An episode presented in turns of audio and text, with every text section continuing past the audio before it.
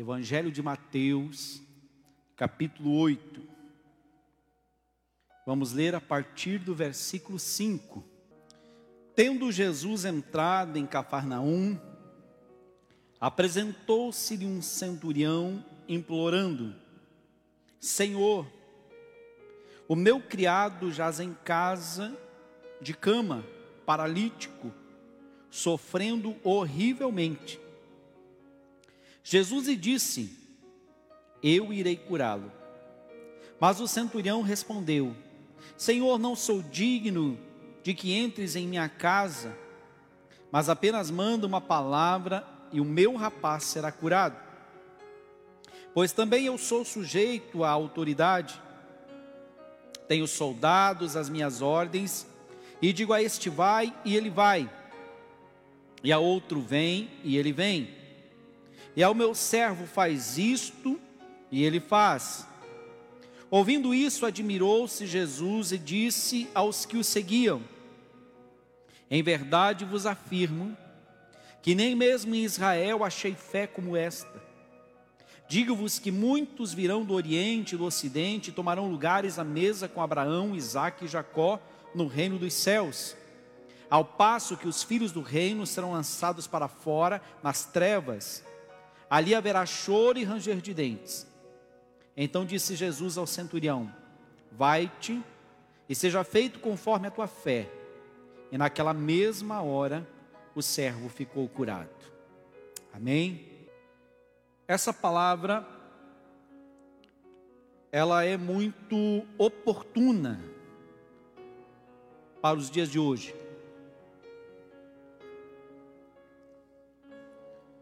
Eu venho meditando nessa palavra desde ontem. E ela vem nesse momento trazendo algo muito importante para a nossa vida. Nós temos aqui um homem, a Bíblia não diz o nome deste homem. A Bíblia diz o que ele fazia, o que ele era. Ele era um centurião. Centurião, ele era um comandante romano que tinha ao seu comando aproximadamente 100 homens, um pequeno exército. Este homem morava na cidade de Cafarnaum e um, uma das qualidades desse centurião que ele era um homem muito generoso. Nós vamos encontrar maior detalhes a respeito dele em Lucas, no capítulo 7, do versículo 1 ao versículo 10. Esse mesmo esse mesmo relato que Mateus está aqui nos relatando em Mateus capítulo 8, do 5 ao versículo 13, ele está relatado em Lucas capítulo 7, do versículo 1 ao versículo 10. Só que em Lucas capítulo 1, versículo 10, há algumas qualidades não mencionadas aqui em Mateus acerca desse homem. Esse homem ele não se achou digno de ir até Jesus. Mateus aqui está relatando que Jesus está conversando com o centurião, mas o que está acontecendo de fato aqui é que há um porta-voz, há um servo do centurião, passando para Jesus tudo o que o centurião queria falar para Jesus, porque o centurião, ele não se encontrava digno de estar com Jesus. Ele tinha um entendimento que talvez nenhum judeu ali tivesse, de que Jesus estava ali por causa dos judeus. Que Jesus estava fazendo o que fazia por causa dos judeus. E ele, num ato de humildade, ele se coloca no seu lugar e diz: Eu sou romano, eu não sou judeu, eu não posso estar conversando com esse homem, eu não sou digno de estar conversando com Jesus. E em Lucas nós vamos encontrar, primeiro, ele pedindo ajuda aos anciões, aos anciões judeus, aos anciões da sinagoga, para intercederem por ele a Jesus. E então esses homens chegam e começam a falar para Jesus a respeito desse centurião, dizendo: ó, atende ele, atende ele porque ele é um homem bom, ele tem muita estimativa a gente aqui, pelo nosso povo, ele contribuiu para a construção da nossa sinagoga, ele fez acontecer a nossa sinagoga nesse lugar. Outro ponto, outra característica desse homem, que ele era muito humano. Era uma pessoa que se compadecia da dor de outra pessoa. Ele está aqui para fazer um pedido para Jesus, não por ele, mas ele está aqui para fazer um pedido para Jesus, pelo seu servo, pelo seu soldado, pelo seu subordinado. Era um homem de um coração generoso, era um homem de um coração bom, era um homem cheio de empatia, era um homem que se preocupava com a dor do seu próximo. Se preocupava com a situação em que as pessoas que estavam à sua volta estavam vivendo. Era um homem bem visto no meio da, da comunidade judaica, porque os anciões judeus foram até Jesus interceder para que Jesus o ouvisse, para que Jesus o atendesse. E então Jesus disse: então vamos lá, Vamos lá que eu vou ouvir este homem, vamos lá que eu vou falar com ele.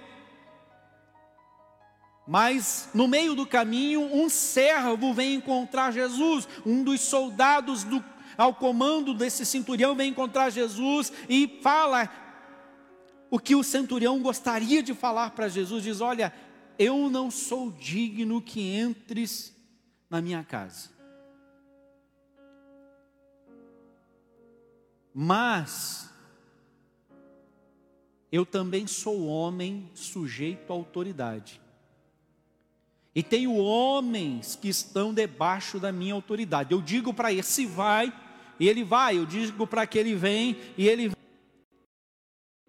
O que, que esse homem está fazendo aqui? Esse homem está reconhecendo a autoridade de Jesus sobre qualquer circunstância. Ele está reconhecendo que Jesus tem autoridade sobre qualquer coisa. Que Jesus tem autoridade sobre a dor, que Jesus tem autoridade sobre a doença, que Jesus tem autoridade sobre os demônios, que Jesus tem autoridade sobre os anjos. Ele reconhece claramente a autoridade de Jesus. Ele tinha e entendia claramente o significado da palavra autoridade. Eu quero dizer para você: não importa a situação que você esteja vivendo agora, não importa a dor que você esteja vivendo agora, não importa a angústia que você esteja vivendo agora, não importa o drama que você esteja vivendo agora, Jesus é o mesmo ontem, é o mesmo hoje, é o que será para sempre, e Ele continua com o mesmo nível de autoridade que ele tinha quando estava na terra em forma de homem, é o mesmo nível de autoridade reconhecida pelo centurião romano, é o mesmo nível de autoridade que Jesus tem hoje. Ele tem autoridade sobre a dor, ele tem autoridade sobre a doença, ele tem autoridade sobre a enfermidade, ele tem autoridade sobre o problema, ele tem autoridade sobre a ele tem autoridade, porque o Senhor ele mesmo declara: é-me dado todo o poder nos céus e na terra e embaixo da terra. Aquele Jesus lá do passado continua sendo o mesmo hoje, com o mesmo peso de autoridade. Ele tem autoridade sobre a minha vida. Ele tem autoridade sobre qualquer circunstância que nos envolva. Esse homem reconhece a autoridade de Jesus.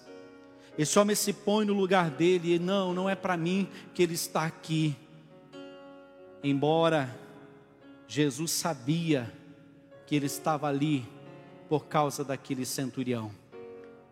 Jesus sabia que ele estava ali não só por causa dos judeus, Jesus sabia que Ele estava ali por causa de você, por causa de mim, por causa da humanidade, e aquele centurião também estava incluído no plano salvador de Jesus Cristo. Você está incluído, querido, no plano redentor de Jesus. Você está incluído no plano salvador de Jesus. Foi por você foi por você que ele sofreu, foi por você que ele morreu, foi por você que ele foi à cruz e foi por você que ele ressuscitou ao terceiro dia.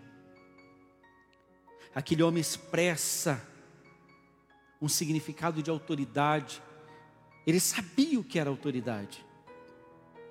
E sabe o que que a palavra de Deus diz?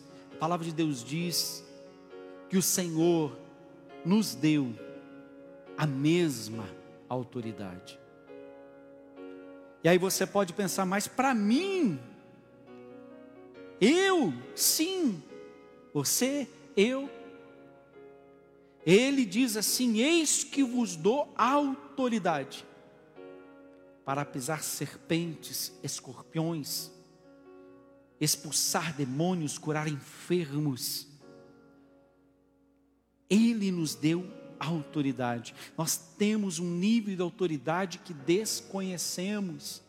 A igreja tem um nível de autoridade que ela não tem conhecimento do que ela é capaz de fazer, do que a igreja é capaz de realizar. A igreja tem autoridade nesta terra, esta autoridade foi nos dada por Jesus, foi nos colocada na nossa mão por Jesus. Todo aquele que crê, todo aquele que confessa Jesus como Senhor da sua vida, ele recebe um nível de autoridade autoridade como de Jesus para mudar circunstância, para mudar situações, para transformar dificuldades em alegria. Ei, pare de chorar, levante a sua cabeça, levante-se, erga-se. Deus colocou autoridade na sua vida para mudar a circunstância da tua casa, para mudar a circunstância da tua família, para mudar esse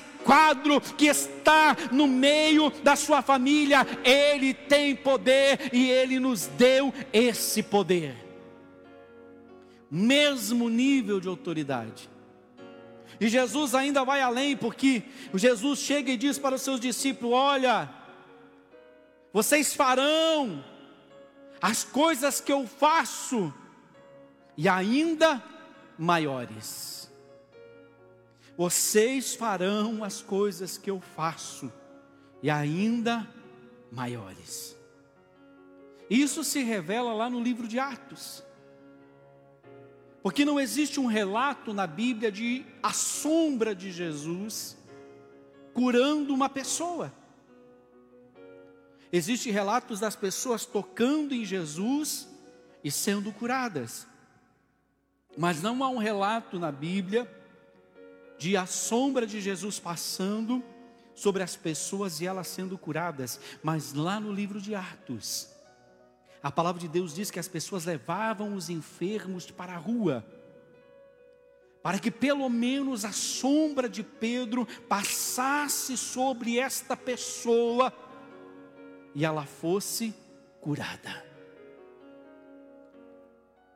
O que Pedro tem de melhor do que eu e você? Se nós estamos no mesmo nível de fé, se nós não estamos no mesmo nível de crer, não há diferença, queridos. O mesmo poder que foi dado aos discípulos, foi dado para mim, foi dado para você, foi dado para a igreja. Há uma autoridade que nós desconhecemos e às vezes padecemos porque não temos coragem de usá-la, não temos ousadia para fazê-la acontecer na terra. Deus precisa de homens e mulheres ousados, que entendam o poder e autoridade que possuem nas mãos e que declarem nesta cidade que o reino de Deus é chegado neste lugar. Este homem diz: Olha, o senhor não precisa ir da minha casa. Diga apenas uma palavra. Uma palavra. E o meu servo será curado. Olhe a fé desse homem. Você não precisa pôr a mão na cabeça dele. Você não precisa ungir ele com óleo. Libera uma palavra, há uma autoridade na sua vida. E quando ela é liberada, tudo que está à frente tem que obedecer. Libera uma palavra, e o meu servo será curado. Jesus fica admirado com a fé daquele homem, e ele declara: Olha, nem mesmo em Israel achei fé como esta. Nem mesmo em Israel achei fé como esta. Existia a fé das pessoas que colocaram na sua mente e para você entender, não foi só a mulher do fluxo de sangue que foi curada ao tocar Jesus, não. Muitas outras pessoas foram curadas simplesmente por tocarem nas vestes de Jesus. E as pessoas tinham fé para isso. Elas tinham fé de chegar perto de Jesus, tocar nele e saírem curadas. Era uma fé poderosa. Mas Jesus aqui está dizendo que esta fé não tinha sido encontrada em Israel. Esse homem não queria tocar em Jesus. Esse homem não queria que Jesus colocasse a mão sobre o enfermo. Esse homem não queria que Jesus fizesse uma oração fervorosa para que o enfermo fosse curado. Não, ele disse: se o Senhor disser uma palavra, o meu servo será curado. Jesus admira o tamanho da fé daquele homem, e eu quero que você reflita comigo qual é o tamanho da nossa fé. Como que nós temos depositado a nossa fé em Jesus. E no começo dessa palavra eu disse que ela era muito oportuna para os dias de hoje, por quê? Porque nós não estamos ainda podendo nos reunir presencialmente, mas ainda existe a autoridade de Jesus, e ainda existe o poder da palavra liberada, a palavra liberada com fé, a, a palavra liberada com autoridade, ela é capaz de transformar, ela é capaz de curar, ela é capaz de operar milagres, ela é capaz de transformar vidas. Por isso eu quero liberar uma palavra sobre a tua vida nessa noite. Você que está enfermo, seja curado agora. Você que está lutando contra o vício, seja liberto agora em nome de Jesus. Você que precisa de um milagre, seja na, no corpo físico, seja na sua alma, seja de libertação, seja financeiro, receba o milagre que você precisa agora, em nome de Jesus, conforme a tua fé, recebe o milagre de Deus. E Jesus diz: Vai-te, olha só a importância da fé. Vai-te e seja conforme a tua fé. Vai e seja feito conforme a tua fé. Eu ouvi uma frase uma vez que gravei no meu coração.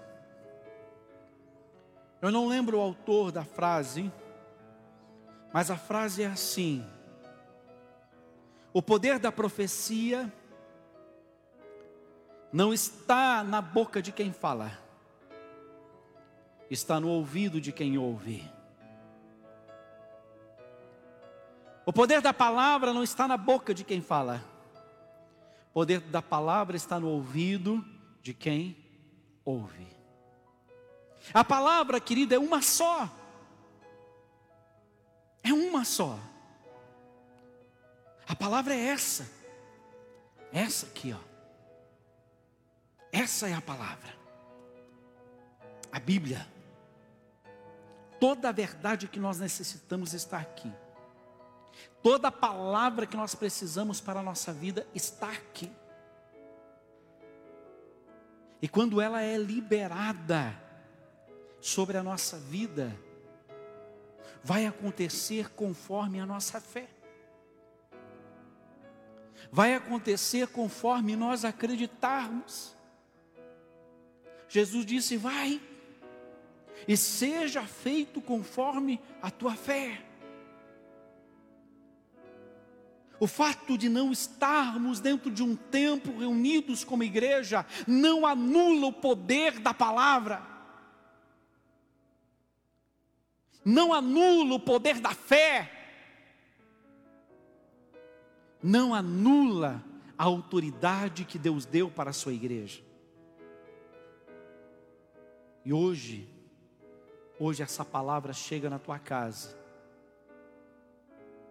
e se você está como esse homem, clamando por uma palavra, para que as coisas mudem, essa palavra chega na tua casa agora, essa palavra chega na tua vida agora. Receba cura, receba o milagre, receba a libertação,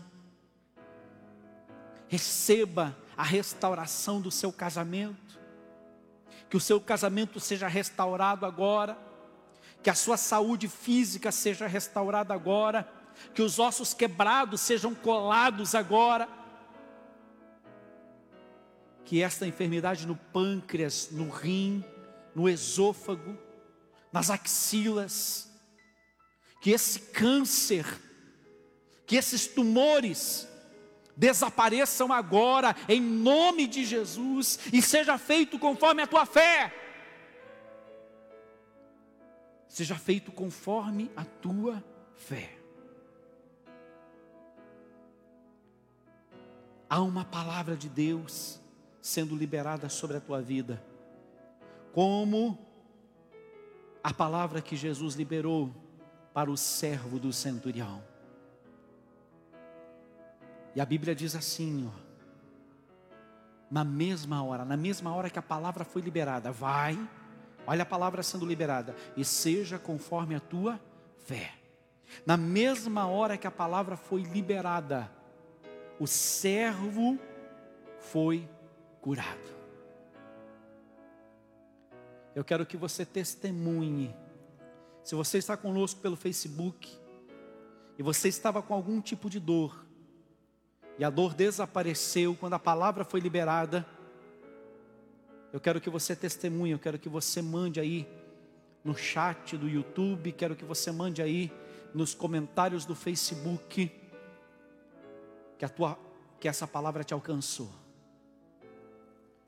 Que essa palavra chegou no seu coração, que essa palavra chegou na sua vida. E se você entrou agora conosco e você está com alguma dor, que essa dor desapareça agora. Eu quero desafiar você, porque eu creio no poder da palavra. Se você pode, se você pode, coloque a mão no lugar da enfermidade agora. Agora. Coloque a mão. Em nome de Jesus, seja curado seja feito conforme a tua fé. Agora testemunhe, testemunhe porque Deus continua sendo Deus, Jesus continua sendo o mesmo. Esse centurião era um homem de autoridade, mas em momento algum ele se engrandece diante de Jesus, não ele se humilha. Tem muita gente que quer receber milagre, colocando Jesus na parede. Porque o Senhor tem que fazer. Ah, porque se Deus não fizer, ah, porque se é. Ei, ei, seja humilde. Chegue diante de Deus reconhecendo a autoridade dele, chegue diante de Jesus reconhecendo a autoridade dele, ele tem poder. Ele vai fazer conforme a tua fé. Coloca a mão no teu coração, quero orar por você agora. Senhor Deus e Pai, em nome de Jesus, nós meditamos na tua palavra, essa palavra tão preciosa essa palavra, Senhor, que nos apaixona. Uma palavra liberada mudando circunstâncias. A fé desse centurião em acreditar que apenas um comando de Jesus mudaria a situação do seu servo que, que estava paralítico e sofrendo muito nesta mesma autoridade, meu Deus, eu libero uma palavra de milagre sobre cada pessoa que está conosco agora. Sobre aqueles, Senhor, que vão ouvir esta palavra no podcast, que vão ouvir esta palavra no YouTube ou no Facebook em outro tempo, em outro momento. Que essa palavra traga cura, que essa palavra traga libertação, que essa palavra traga transformação, que essa palavra traga vida, que essa palavra traga restauração no lar, no casamento, na família. Que essa palavra gire, gere recursos financeiros. Em nome de Jesus. Amém.